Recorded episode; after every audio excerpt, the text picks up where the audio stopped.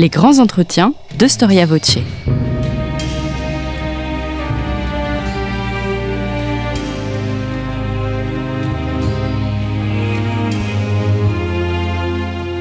On retrouve Mathilde Gay. Bonjour chères auditrices et chers auditeurs, bienvenue sur euh, Storia Voce.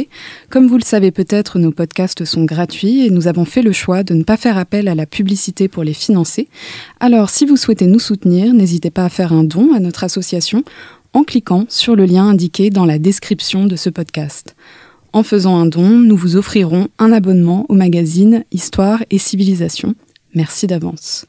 Michel Ballard, bonjour. Bonjour. Merci d'avoir accepté notre invitation. Vous êtes historien, professeur émérite d'histoire médiévale à l'université Paris 1 Panthéon-Sorbonne et vous avez été euh, membre de l'école française de Rome. Euh, vous venez de publier aux éditions Perrin Histoire des épices au Moyen Âge. Euh, dans ce livre, vous faites la démonstration de la place motrice et même tentaculaire qu'occupent les épices dans le monde médiéval. Euh, étudier les épices revient alors à faire une histoire euh, géopolitique, euh, économique, à étudier les échanges et les connexions entre les civilisations, mais aussi à faire une histoire de la gastronomie, du goût, une histoire des techniques et de la médecine et de bien d'autres champs encore.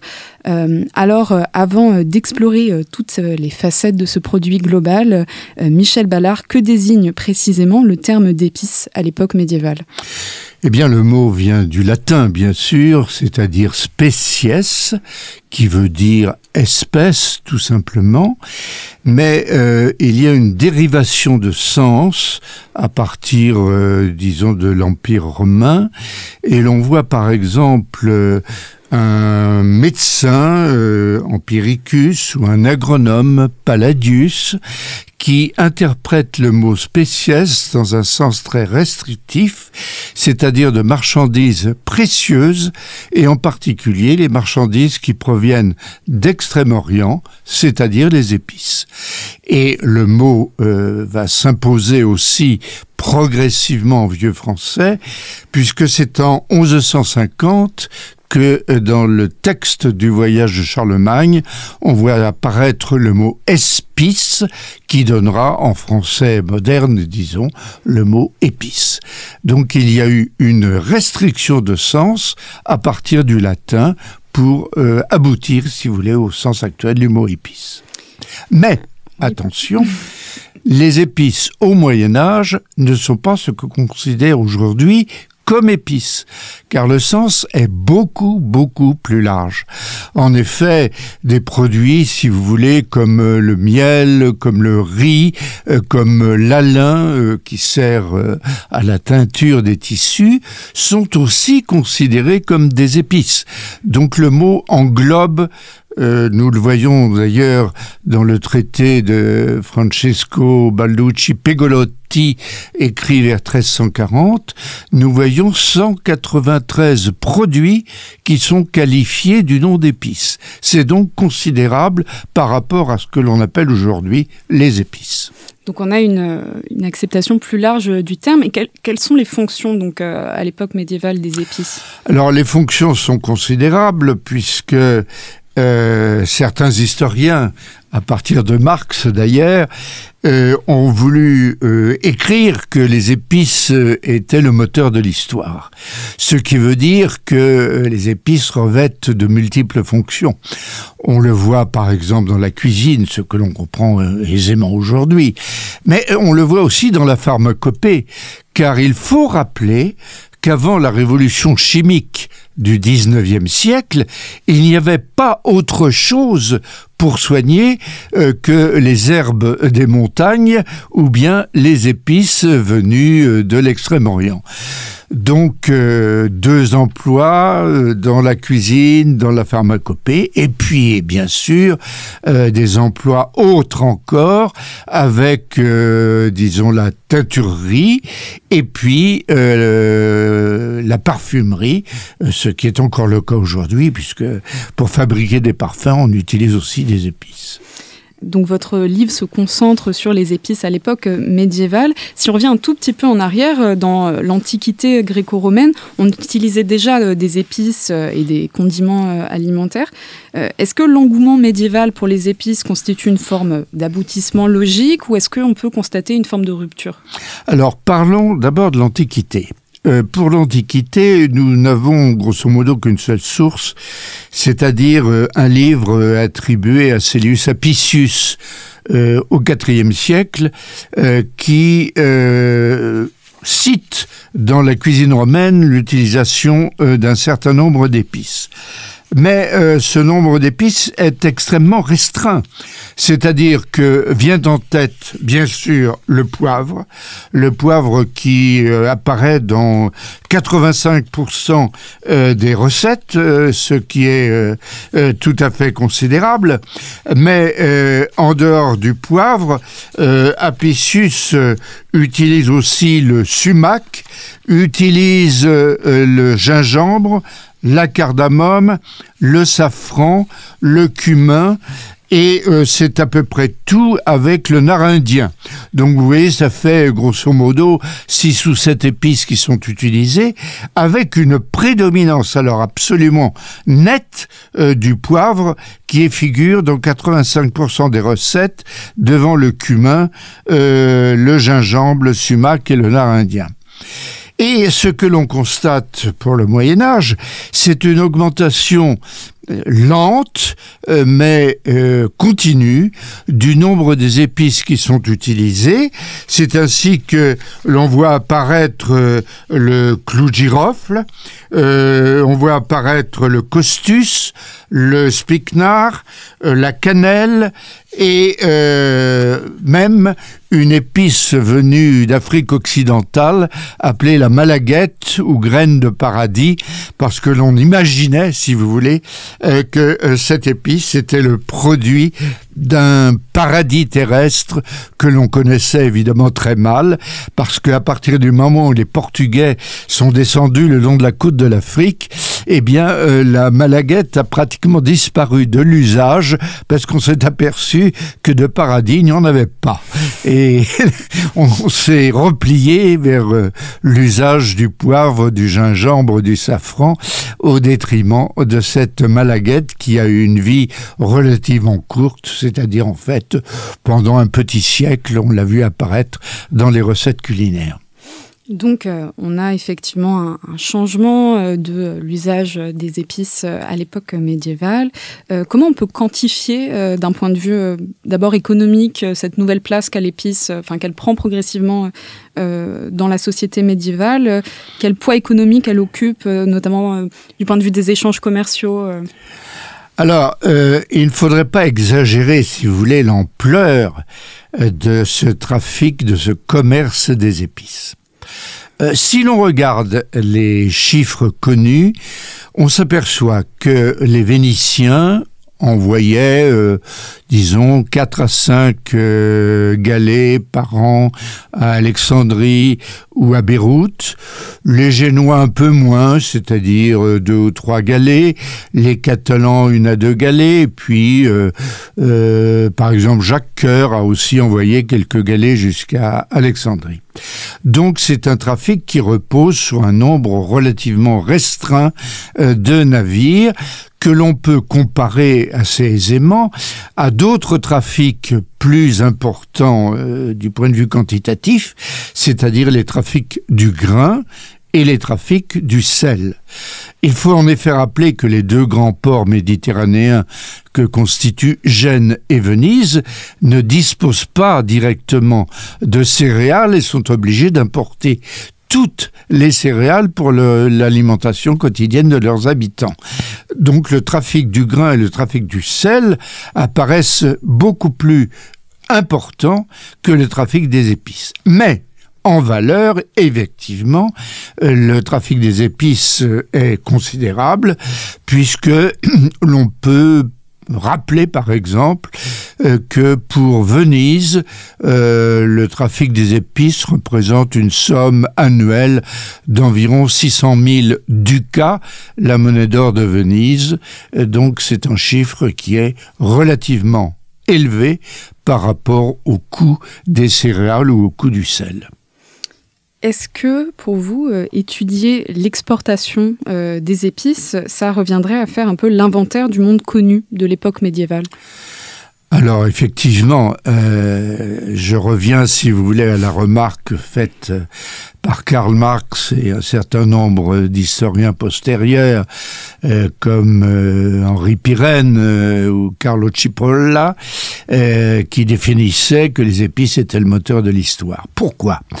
Eh bien tout simplement parce que le trafic des épices a provoqué euh, la découverte de nouvelles routes euh, maritimes, la découverte aussi euh, de nouvelles terres, le début d'une colonisation, puisque l'on s'était forcé, surtout avec les Portugais et les Espagnols, à la fin du XVe, au début du XVIe siècle, de prendre place dans les territoires producteurs d'épices de façon à avoir une fourniture très directe de ces produits.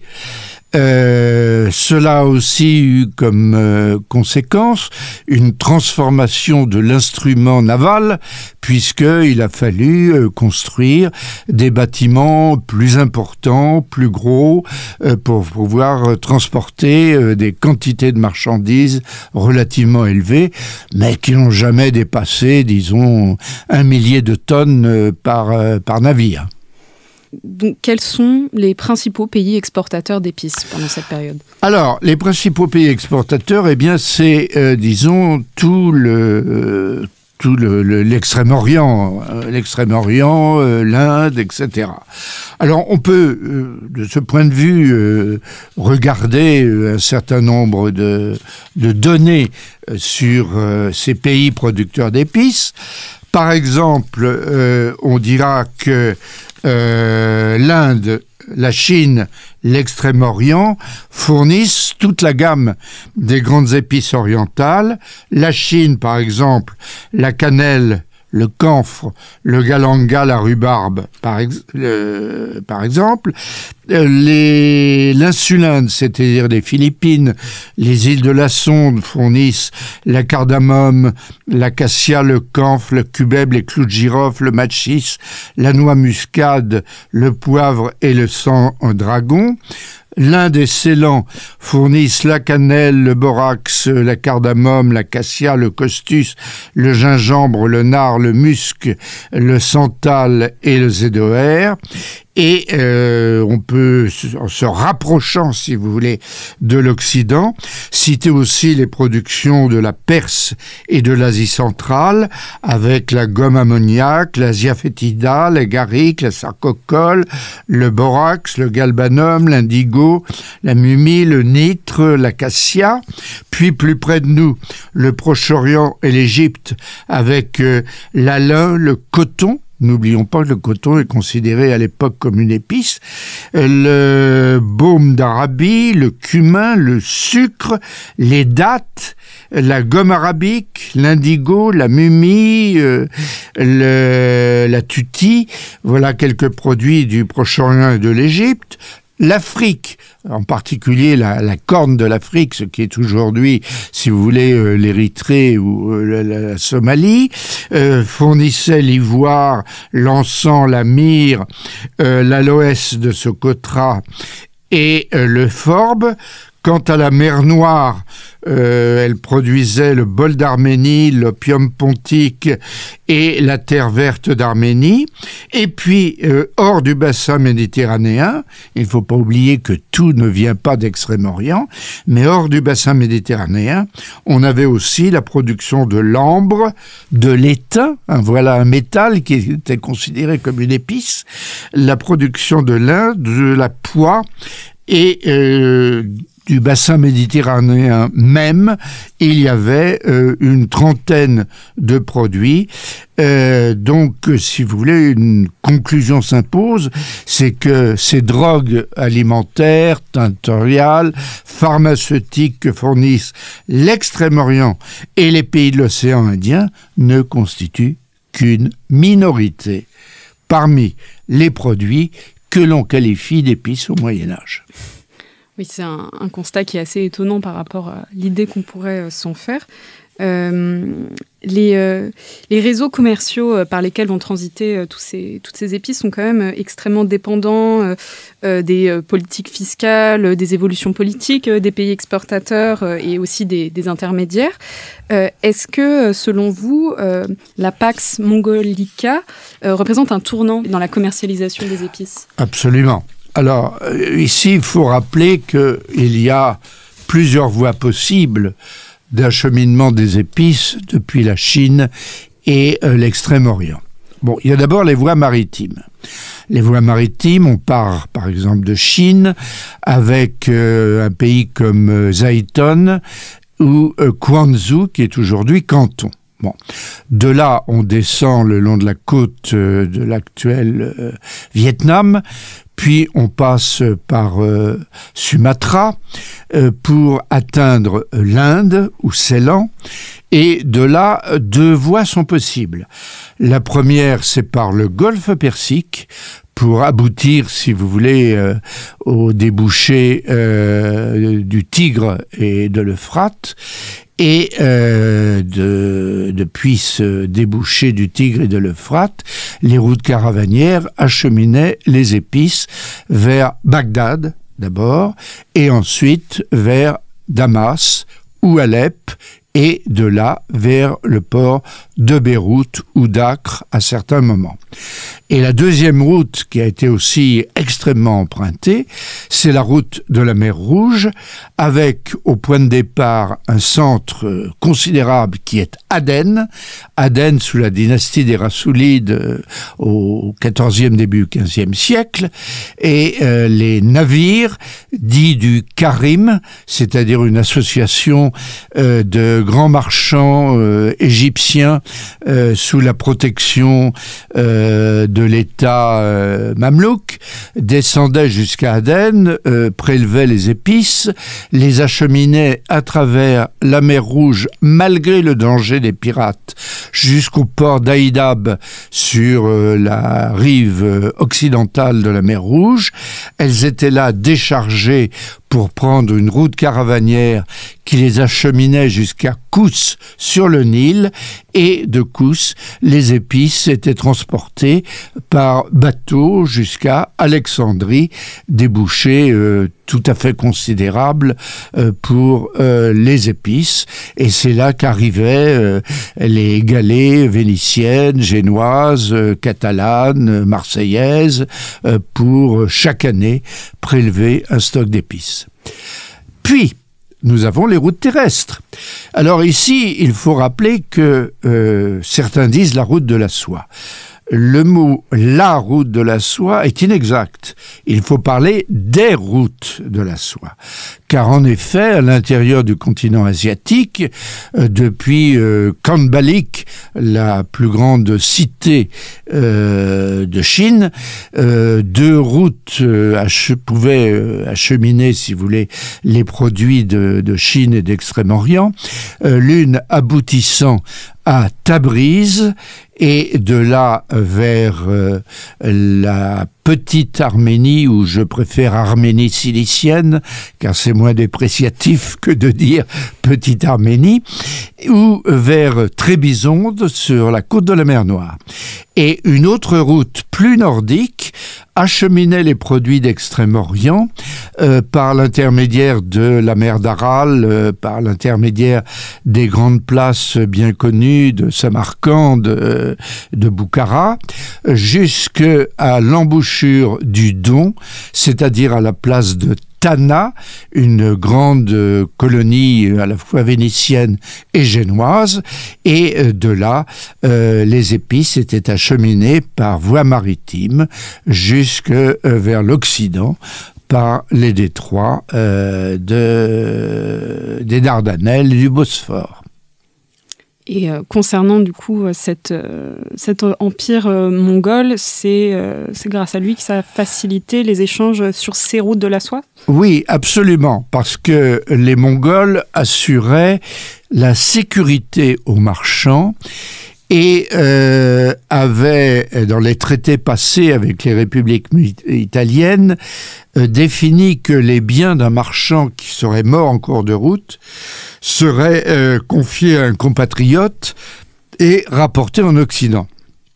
Et puis, ils avaient organisé euh, des étapes pour les voyageurs avec la fourniture de montures de rechange, par exemple, de relais de repos pour l'acheminement de ces voyageurs vers l'Extrême-Orient, car nous possédons, euh, écrit par Pegolotti, le célèbre auteur d'un manuel de commerce des années 1340, la description du voyage du Cathay, c'est-à-dire du voyage vers la Chine, voyage vers la Chine euh, qui euh, comportait des étapes successives pour environ plus de 6 à 7 mois de parcours entre la mer Noire et euh, la Chine. Donc, euh, il y avait plusieurs possibilités. Et ces possibilités varient, comme vous l'avez souligné tout à l'heure, en fonction des relations et des événements euh, politico-militaires de ces régions. Et je ne citerai qu'un événement. C'est l'ouverture de ces routes terrestres entre, disons, les années 1260, c'est-à-dire les années où euh, les frères Polo et ensuite Marco Polo prennent la route de la Chine, et 1368, car 1368, c'est l'avènement de la dynastie Ming en Chine, et cet avènement a pour conséquence la fermeture des routes terrestres aux Occidentaux. Il y a donc un balancement qu'il faut bien voir entre les routes maritimes d'un côté et les routes terrestres de l'autre, je le répète, en fonction des événements politico-militaires que connaissent ces régions pour expliquer l'engouement euh, pour euh, les épices dans l'Occident médiéval. Euh, on pense souvent à une utilisation pour la conservation des, aliments ou pour masquer le goût de, viande qui serait avariée. Est-ce que c'est un mythe ou une réalité? C'est totalement un mythe. Car pour conserver les aliments, il n'y a que deux moyens. Utiliser du sel ou bien fumer les viandes les épices ne servent pas du tout à conserver les aliments. Elles servent à donner du goût aux aliments, ce qui est bien différent. Et euh, c'est surtout, si vous voulez, la prééminence euh, de, des élites sociales qui a fait l'importance des épices car ce que je voudrais souligner, c'est qu'il y a une hiérarchie dans la consommation des épices, une consommation qui est extrêmement importante pour les élites laïques ou ecclésiastiques et qui est de moins en moins importante à mesure que l'on descend dans l'échelle sociale. Alors ici, on peut évidemment euh, donner des exemples. Euh, vous savez sans doute que, en ce qui concerne la consommation alimentaire des épices, nous possédons différentes sources. Nous possédons d'abord des traités culinaires, euh, comme par exemple le viandier de Taïwan, un texte qui a été écrit vraisemblablement dans la deuxième moitié du XIIIe ou au début du XIVe siècle. Euh, nous possédons également, à côté de ces traités culinaires, euh, des euh, contes fournis par des rois ou des grands seigneurs euh, qui euh, détaillent les achats d'épices effectués euh, par leur cours pour un certain nombre de mois ou d'années. Et c'est ainsi qu'on peut quantifier, si vous voulez, l'usage des épices. Je ne donnerai qu'un exemple parce qu'il y en a de, multiples. Euh, ce sont les contes euh, du dauphin du Viennois. Euh, ces contes du dauphin du Viennois nous permettent de dire que dans cette aristocratie civile, la consommation des épices était de l'ordre d'un kilo 200 d'épices par personne et par an.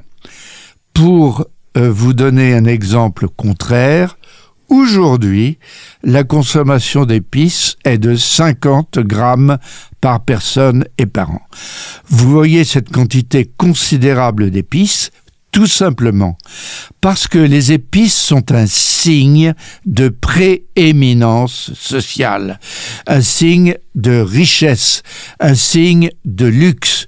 Et il s'agit pour l'aristocratie laïque et ecclésiastique de manifester cette richesse dans les menus offerts.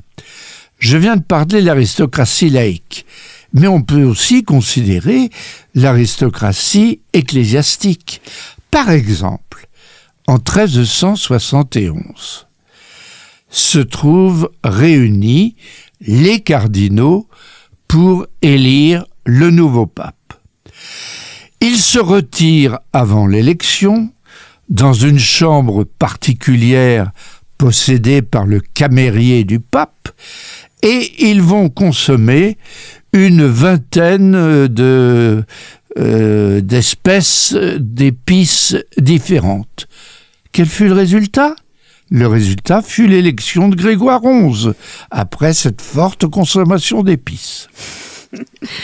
Euh, effectivement, c'est une part quand même très intéressante de votre livre sur cette question de l'épice comme un marqueur de la hiérarchie, euh, de la hiérarchie du statut social. je voulais vous demander, est-ce que les paysans et les artisans consomment ne consomment pas du tout d'épices? Est-ce que c'est que euh, les hautes classes qui y ont accès? Alors descendons dans l'échelle sociale, si vous le voulez bien.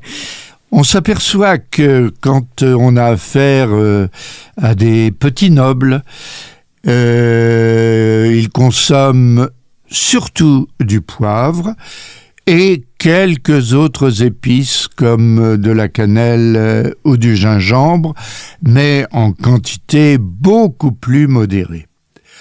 En ce qui concerne alors euh, les gens du commun, comme on disait, c'est-à-dire les paysans, les artisans, euh, la consommation ne porte que sur un tout petit peu de poivre lors des grandes fêtes de l'année liturgique. En dehors de cela, ils se contentent des graines de moutarde pour, euh, disons, donner du goût à leurs aliments. Donc il y a une différence considérable entre les besoins et la consommation de l'aristocratie ou bien euh, des souverains et de d'autre part la consommation des pauvres gens.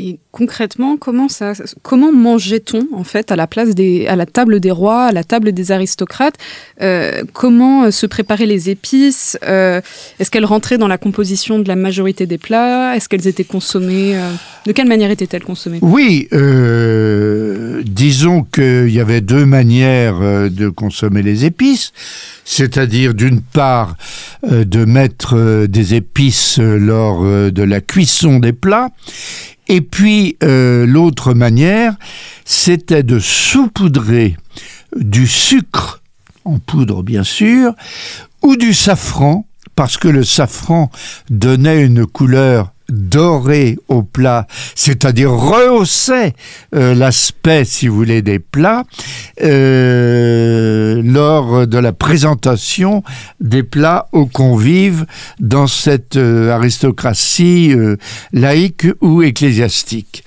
Nous connaissons effectivement beaucoup d'exemples et je vais ne vous en donner qu'un parce que il est tout au fait significatif c'est les fêtes du couronnement de Clément VI, pape d'Avignon, qui organise un gigantesque banquet du 19 mai au 5 juin 1342. Donc un banquet qui dure, vous le voyez, environ deux semaines, deux bonnes semaines. Qu'a-t-on consommé?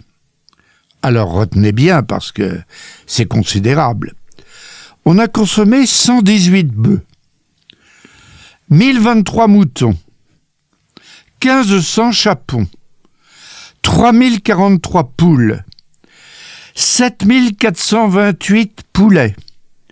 Et en ce qui concerne les épices, 6 quintaux et 6 livres d'amandes, 2 quintaux et 23 livres de sucre, 8 livres 7 huitièmes de girofle, 6 livres un quart de safran, 39 livres et demi de gingembre, 31 livres de poivre, 13 livres de cannelle et 11 onces de graines de paradis ou malaguette, cette épice provenant de l'Afrique occidentale. Donc vous voyez qu'à la table pontificale, la consommation des épices est tout à fait considérable. Et elle est très variée, car on y trouve de tout, vous l'avez vu par la liste que je donnais tout à l'heure, mais on trouve aussi, si vous voulez, des euh, choux dorés, du sucre candi, des dattes, des citrons, des oranges, du galanga, de l'anis, de la noix de Galles, etc. C'est-à-dire un nombre considérable d'épices. Songez qu'en 1348, c'est-à-dire au moment où se déclenche la peste noire, eh bien, à la table pontificale, on va consommer 26 épices différentes par peur de la contagion. Alors on va y revenir à cet aspect euh, médicinal des épices, euh, mais j'aimerais qu'on parle de euh, en fait cette folie des épices dont les élites laïques et religieuses sont atteintes. donc on a dit tout à l'heure que l'idée d'utiliser les épices pour la conservation est complètement un mythe. vous évoquez dans votre livre la théorie de Toby Peterson qui lui avance l'idée d'une influence arabe de, sur la gastronomie de l'Occident chrétien, mais pour vous c'est une explication qui est insuffisante Alors c'est un gros problème euh, qui a été soulevé effectivement euh, par euh, Peterson en ce qui concerne l'influence arabe sur la consommation des épices. c'est très discutable. En fait, il y a deux centres où l'influence arabe a pu s'exercer. Euh, le premier centre, c'est effectivement la Sicile, l'Italie du Sud, parce qu'elle a été euh, longtemps sous euh, l'influence arabe. Et le deuxième centre, c'est Tolède. Alors, euh, Peterson, dans un article euh, qui porte sur euh, l'influence arabe sur la cuisine européenne occidentale, définit que le style de la cuisine au bas Moyen Âge est emprunté aux Arabes et ce seraient les Arabes qui ont influencé l'usage lourd des épices. c'est tout à fait discutable. Ce que l'on peut dire, c'est que euh, trois euh, caractères viendraient euh, de la cuisine arabe. D'abord le fait que les Arabes ont, disons, provoqué l'usage du sucre pour adoucir les mets. Et l'usage du sucre est considérable, si vous voulez, en France et encore plus en Angleterre à la fin du Moyen Âge. La deuxième influence arabe, semble-t-il, c'est l'usage du safran, comme je le disais tout à l'heure, saupoudré sur les mets pour les colorer et leur donner un aspect riche, leur aspect doré. Et euh, la troisième influence, c'est peut-être l'insistance sur euh, l'usage euh, des épices. en particulier, on trouve cela dans un traité de cuisine de l'Espagne euh, à la fin du, Moyen Âge et également un petit peu dans le viandier euh, de Taillevent. Mais je dirais que la vogue de la cuisine épicée venue euh, des Arabes, euh, c'est une question de mode et euh, je pense qu'il ne faudrait pas majorer l'influence arabe dans la cuisine de la fin du Moyen Âge. c'est en fait euh, les aspects de cette cuisine, c'est le fruit d'une longue évolution depuis l'héritage antique et depuis Apicius au IVe siècle, où les Arabes ont leur part, mais une part qui n'est pas dominante. Euh, l'une des raisons que vous avancez euh, dans le livre pour cet engouement, cette folie des épices, ça va être l'importance de l'imaginaire avec euh, l'association, vous en parliez déjà tout à l'heure, euh, l'association des épices avec le paradis, l'idée qu'elles viennent directement du, du paradis euh, terrestre. Je voulais vous questionner là-dessus parce que les épices ont un statut un peu paradoxal, il semblerait. elles sont investies de vertus divines, elles sont utilisées dans des rituels liturgiques, fruits du paradis, mais c'est aussi des produits qui sont perçus comme aphrodisiaques, dont certains clercs affirment qu'il faudrait se méfier. quelle est la position de l'Église sur l'achat et la consommation des épices Eh bien, je crois qu'il faudrait distinguer la théorie d'une part et la pratique de l'autre. Alors en ce qui concerne la théorie, on a effectivement un texte de Saint Bernard euh, qui dit aux moines euh, qu'il faut s'abstenir de la consommation des épices parce que cette consommation mène à la luxure. Donc c'est un texte très, très dur, si vous voulez, interdisant la consommation des épices aux moines.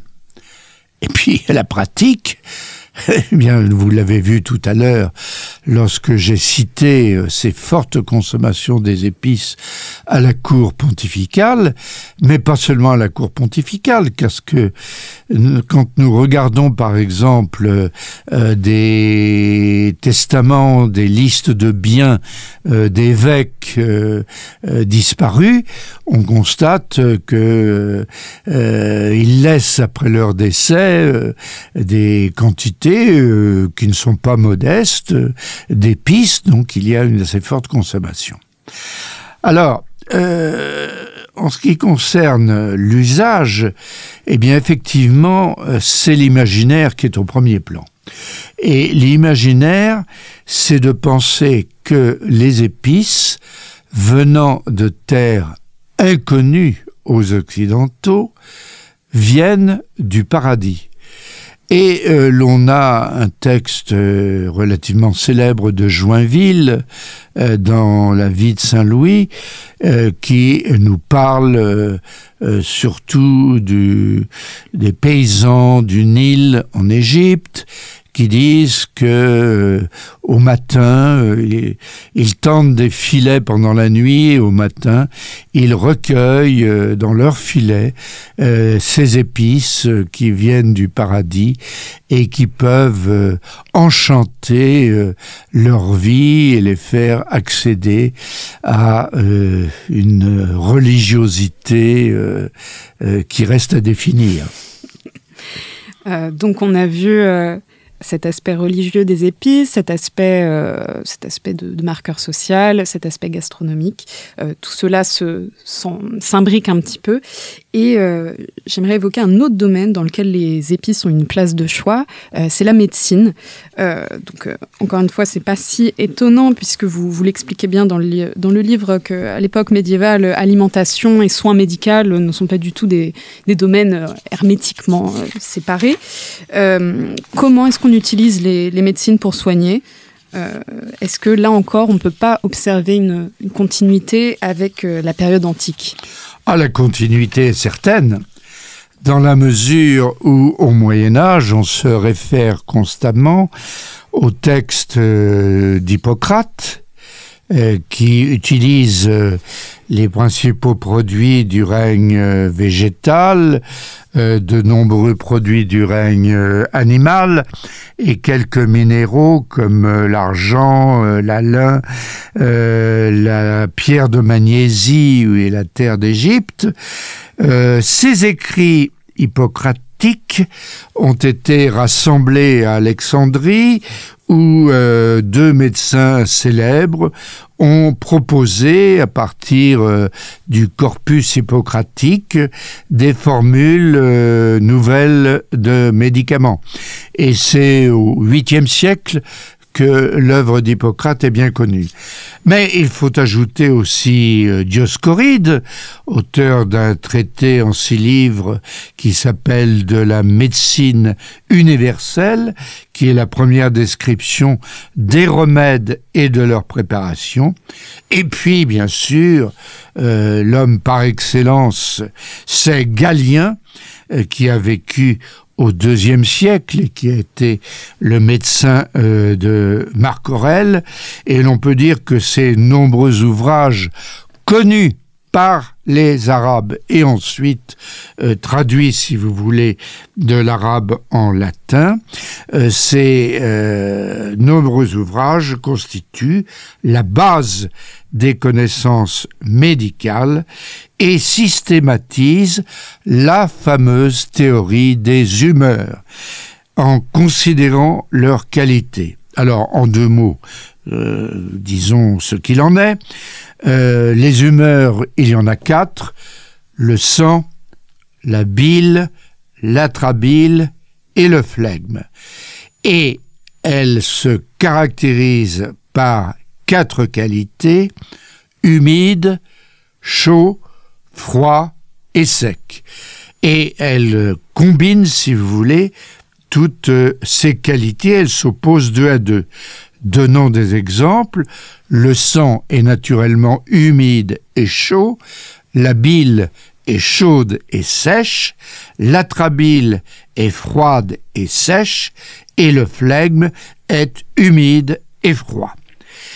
De telle sorte que, selon cette théorie, la maladie est simplement un déséquilibre entre les humeurs et toute la thérapeutique de la médecine humorale consiste à retrouver l'équilibre des humeurs. Donc, comme euh, on le dit en latin, contraria contraris curantur, c'est-à-dire les contraires guérissent les contraires. Cette théorie a été transmise au Moyen Âge par l'intermédiaire des Arabes et elle constitue véritablement la base fondamentale de la pharmacopée médiévale. Par exemple, si on prend une maladie chaude, eh bien, le médecin, il n'a que deux solutions. Soit il évacue la quantité excédentaire d'humeur chaude, c'est-à-dire le sang, et qu'est-ce qu'il fait? Il pratique une saignée. Soit il applique à cette maladie un médicament doué de la qualité opposée, c'est-à-dire un médicament qui serait froid et sec. Voilà, si vous voulez, la pratique de base de la pharmacopée médiévale qui, je le répète, a été transmise par les Arabes et il y a ici un nombre considérable de traités que l'on pourrait citer, euh, comme par exemple les traités de Al-Kindi, qui a vécu euh, au IXe siècle, ou de Unayn Ibn Ishaq, directeur de la bibliothèque de Bagdad, qui a vécu entre 790 et 877. Donc, c'est par l'intermédiaire des deux centres que j'évoquais tout à l'heure, c'est-à-dire l'Italie du Sud d'un côté et euh, d'autre part l'Espagne, euh, que euh, ces traités arabes ont été traduits, si vous voulez, en latin et développé par un certain nombre d'ouvrages pharmacologiques latins. On peut citer par exemple euh, Pietro d'Abano, Simon de Gênes, Aldébrandin, euh, Gentilis da Foligno, etc., etc., qui ont tous adapté, si vous voulez, euh, ces formules venant des Arabes. Mais là encore, il faut dire qu'il y a eu progressivement une augmentation du nombre de produits qui étaient connus, car si on se réfère aux tablettes de Sumer, on ne connaissait que 250 produits, si on se réfère aux papyrus d'Égypte, on arrive à environ 500 produits, et chez Ibn el-Beitar, qui est l'auteur d'une collection des simples, on est déjà à 1400 produits. Donc, comme pour l'alimentation, on a ici au cours du Moyen Âge une augmentation progressive des produits utilisés dans la pharmacopée médiévale. Et si les épices sont des remèdes, euh, quelle différence existe-t-il entre les apothicaires et les médecins? Alors, les apothicaires, euh, qui vont donner plus tard euh, les pharmaciens, hein, bien sûr, ce sont des gens qui ont comme spécialité de vendre des épices, mais aussi des simples car lorsque l'on étudie euh, les inventaires des apothicaires, on en a beaucoup, euh, et, il y a eu une thèse récemment qui a été faite sur euh, justement les, les, apothicaires du midi de la France. On constate que ces apothicaires vendent ces produits-là, mais aussi beaucoup d'autres choses, car les apothicaires, par exemple, ils vont vendre du papier Hein, c'est assez curieux, mais euh, ça, ça entre aussi euh, dans, leur, euh, dans leur domaine. ils vont vendre naturellement des épices, mais là encore, ce qu'il faut signaler, c'est qu'il y a une hiérarchisation de ces produits, car un médecin de, de Salerne, Cafo, disait que on donne euh, mot pour mot euh, et argent pour argent, c'est-à-dire que lorsqu'il s'agit de gens qui ont très peu de moyens, on leur donne des herbes de montagne ou des campagnes, et lorsqu'on a affaire à des gens qui ont des moyens, eh bien, on leur donne des épices. Donc cette même hiérarchisation que l'on constatait tout à l'heure dans l'alimentation médiévale, on la retrouve également dans euh, l'usage euh, euh, des épices dans la pharmacopée. Alors on peut donner peut-être quelques exemples si vous voulez. Euh, l'apothicaire, euh, connu donc par un certain nombre euh, d'inventaires, il pratique des préparations, c'est-à-dire qu'il va mélanger euh, des simples avec des épices. Et c'est ainsi que dans un inventaire génois de 1365 que j'ai publié, on constate qu'il y a beaucoup de drogues simples parce que euh, les épices coûtent cher. Dans un inventaire de la pharmacie de Perne, euh, dans le midi de la France, 25 préparations. Dans un inventaire de Dijon, 57 préparations et euh, dans euh, un inventaire d'une pharmacie de Metz au début du XVIe siècle, 717 préparations, mais autant de drogues simples que de médicaments complexes, car les médicaments complexes, c'est ce que l'on appelle la thériaque. Et il faut évidemment dire un mot de la thériaque, puisque c'était, si vous voulez, quelque chose euh, d'extrêmement important.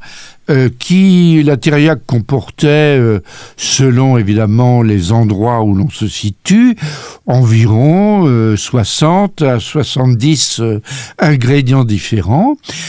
C'était une préparation publique faite par les apothicaires qui mélangeaient ces ingrédients et qui ensuite vendaient ces ingrédients soit à des hôpitaux, soit à des des monastères. Et c'est à partir de là que l'on peut définir une pharmacologie, si vous voulez, monastique et hospitalière, dont on peut donner quelques exemples pour euh, illustrer le propos. On insiste sur le rôle du poivre au Moyen Âge. Je donne des exemples. Si vous avez de l'insomnie, que prendrez-vous? De la cannelle et 56 graines de poivre quelques herbes. Si vous avez de la migraine, vous allez piler des, des escargots et vous y ajoutez 11 graines de poivre.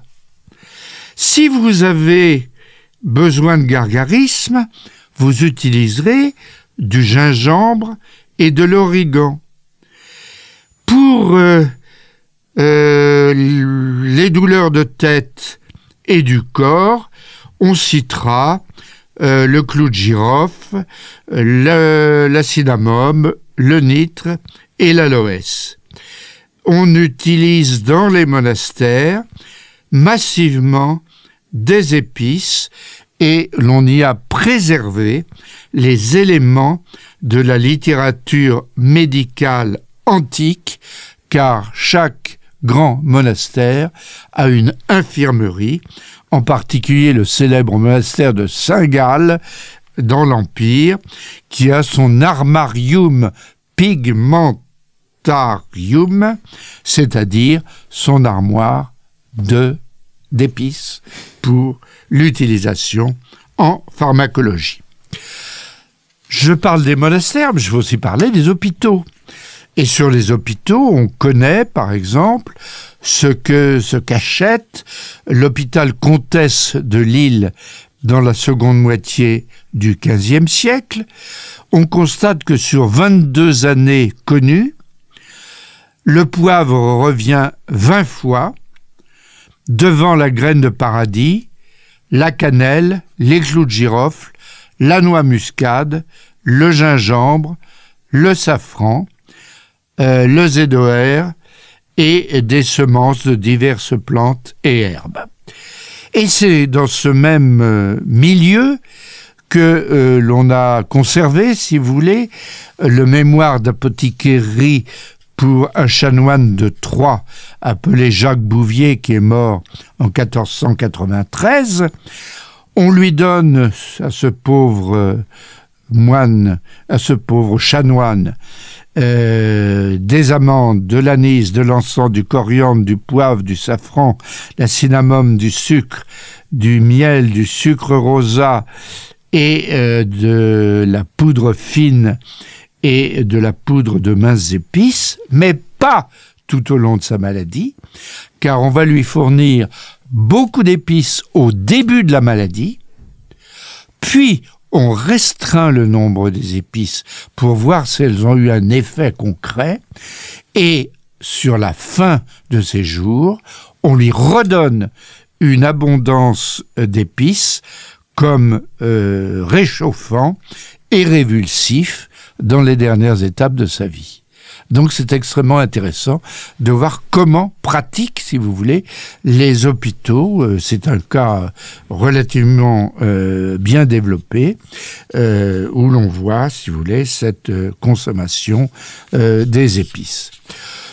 bien sûr, il faudra ajouter beaucoup de choses sur cette consommation des épices, mais je ne voudrais en citer qu'une c'est le traitement des maux digestifs.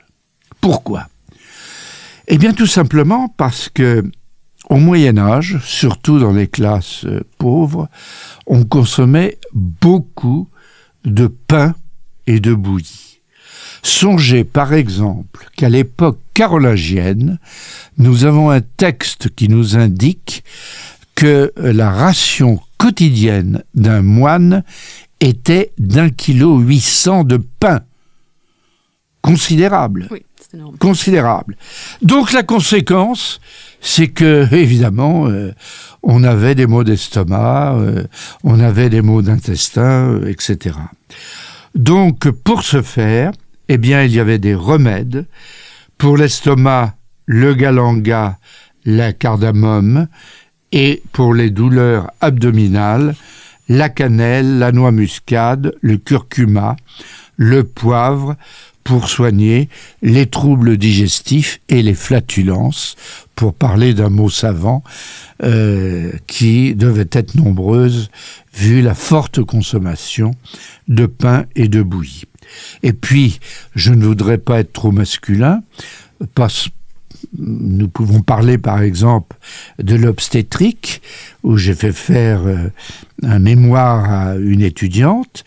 Eh bien, pour favoriser l'accouchement, on utilisait du fenugrec et de l'aristoloche pour assouplir l'office utérin de telle sorte que le bébé puisse sortir plus facilement. Donc voilà quelques exemples, parmi beaucoup d'autres, de la pharmacopée médiévale, et j'ajouterai aussi en obstétrique que l'on pratiquait des fumigations vaginales, tout cela pour favoriser l'accouchement, avec de l'origan, de la rue, de la nette, de la camomille et de la cannelle. Oui, donc euh, on l'a vu tout au long de cet entretien, euh, les épices, euh, enfin l'épice est un véritable produit global qui va avoir une influence sur une, énorme quantité de domaines de la vie et de la société médiévale. une dernière question pour finir, Michel Ballard, revenir à, cette question première des épices comme le moteur de l'histoire. Quel quel est votre point de vue là-dessus? Et aussi, est-ce que selon vous, on peut expliquer les grandes euh, explorations euh, du début de l'époque moderne euh, avec la quête des épices? Ah, certainement. Certainement. Mais je dois dire que je nuancerai. Je nuancerai parce que j'ai évoqué tout à l'heure le nombre de navires qui se rendaient à Alexandrie ou à Beyrouth, c'est-à-dire dans les deux centres qui, à la fin du Moyen Âge, étaient les débouchés naturels des routes des épices. Euh, si l'on compare euh, ce mouvement des navires spécialisés dans le recueil des épices avec le nombre de navires euh, transportant le sel et, les céréales indispensables aux grandes cités portuaires d'Occident, eh bien, il n'y a pas lieu de s'étonner que ces deux produits l'emportent largement en quantité. Donc plutôt que de dire que les épices ont été les moteurs de l'histoire, je dirais que ce sont ceux qui ont été à la recherche des épices et en même temps les transporteurs du grain et du sel, c'est-à-dire les Vénitiens, les Génois, les Catalans, les Provençaux, qui ont été les moteurs de l'histoire. Et je pense que euh, c'est un point de vue qui peut en quelque sorte euh, synthétiser ce que l'on peut dire sur l'importance des épices au Moyen Âge, importance considérable surtout dans les milieux aisés, et importance qui varie selon les époques, puisque à la fin du Moyen Âge et au début du XVIe siècle, alors que le poivre devient plus commun et moins cher, eh bien, euh, l'élite aristocratique et l'élite euh, laïque et religieuse abandonnent progressivement le poivre au profit d'autres épices comme le gingembre et le safran. Donc il faut tenir compte des évolutions quand on parle de l'histoire du commerce et de l'histoire de la consommation des épices au Moyen Âge. Merci beaucoup Michel Ballard. Euh, pour euh, cette émission et d'avoir accepté de venir euh, discuter de votre livre Les épices au Moyen Âge publié aux éditions Perrin. Merci à vous. Euh, chers auditeurs, merci euh, à vous aussi pour votre écoute et n'hésitez pas à nous soutenir en allant sur le site de Storia Voce dans la rubrique Soutenez-nous pour que nous puissions continuer à produire ce genre de programme qui donne la parole aux chercheurs et chercheuses. Merci et à très bientôt pour une nouvelle édition des grands entretiens.